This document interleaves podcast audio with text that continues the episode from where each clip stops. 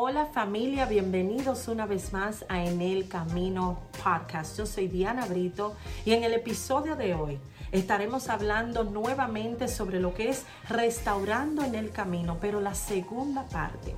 Hablábamos la vez pasada de una mujer anónima que tenía una condición física la cual había estado atormentándola por 12 años. No podía este, encontrar solución a su enfermedad. Había gastado todo lo que tenía tratando de buscar solución en doctores.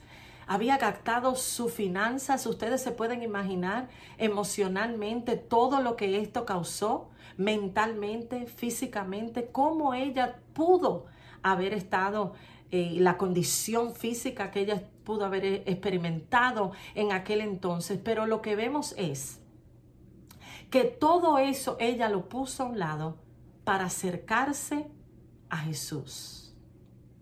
La determinación interna, los argumentos internos negativos, ella tuvo que ponerlo a un lado para poder acercarse a Jesús. Y vemos que no solamente Él le devuelve la sanidad, pero también la reestablece, dándole la identidad de hija que ella necesitaba para no permanecer más como una mujer anónima.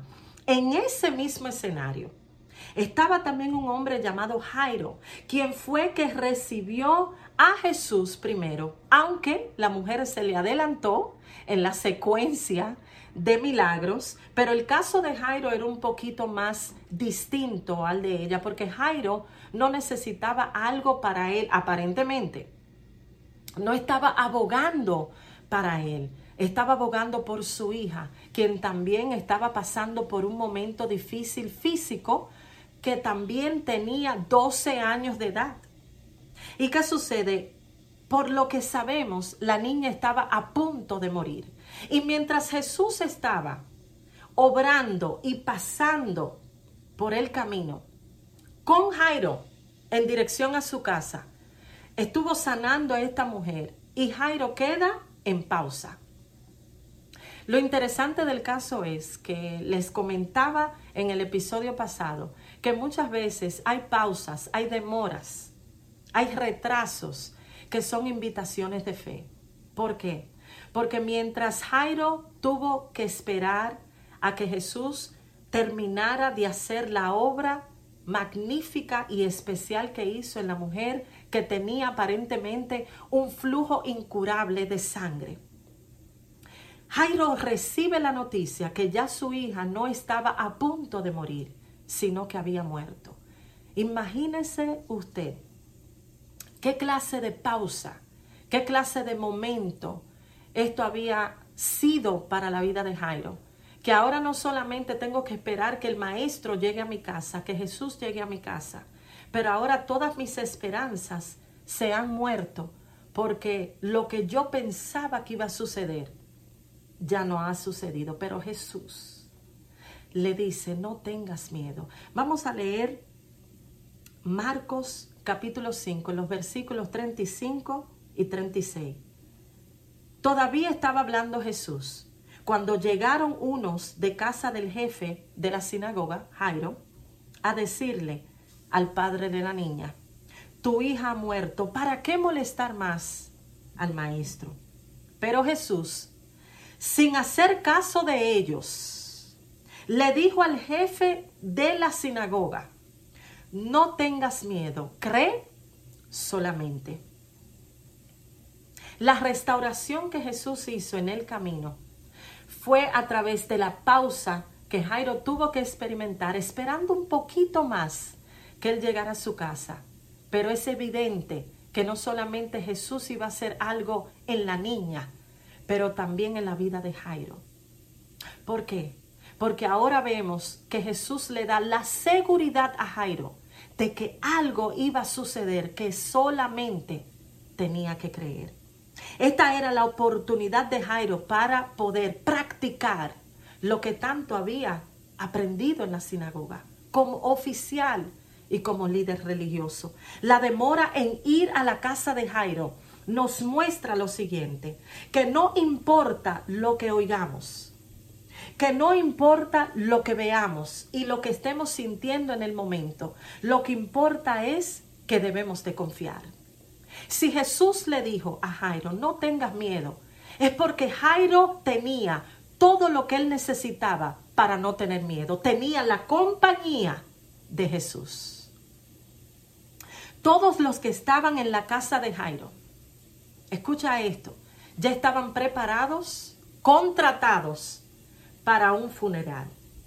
Ya estaban listos para un velorio. Ya estaban listos para enterrar a esta niña. Pero lo maravilloso del caso es que ya Jesús le había dado una palabra a Jairo para no tener miedo, porque algo ya iba a suceder.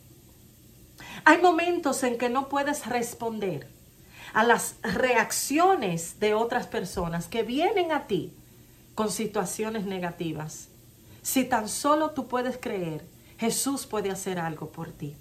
Jairo tuvo que hacer algo que estaba completamente fuera de lo normal para él. ¿Por qué? Jairo era parte de un grupo de personas que en aquel entonces rechazaban a Jesús. No creían realmente en él. Usted se puede imaginar lo incómodo que esto era para Jairo públicamente demostrar que necesitaba la ayuda de Jesús. Aquella mujer anónima tuvo que hacerlo por detrás, pero la necesidad de Jairo lo llevó a hacerlo por delante. ¿Qué podemos aplicar a nuestras necesidades a través de este texto? Lo primero es que Jesús se encontrará con nosotros, contigo, conmigo, en el lugar de nuestra necesidad, si tan solo podemos creer. Tanto Jairo como la mujer anónima encontraron lo que necesitaban de Jesús en sus pies. Ambos con diferentes situaciones, pero ambos también confiaron en que Jesús podía satisfacer sus necesidades de alguna forma u otra, pero creyeron.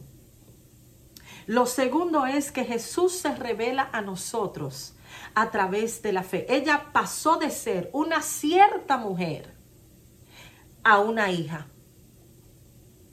Aquí vemos una unión de relación y familiaridad. Jesús pasa de ser una persona que ella simplemente había escuchado hablar de, ahora ser hija de Dios.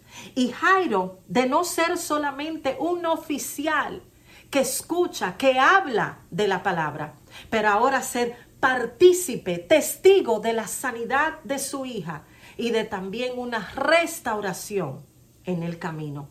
Yo quiero que tú sepas que si Jesús lo hizo con ellos, también lo puede hacer contigo y conmigo.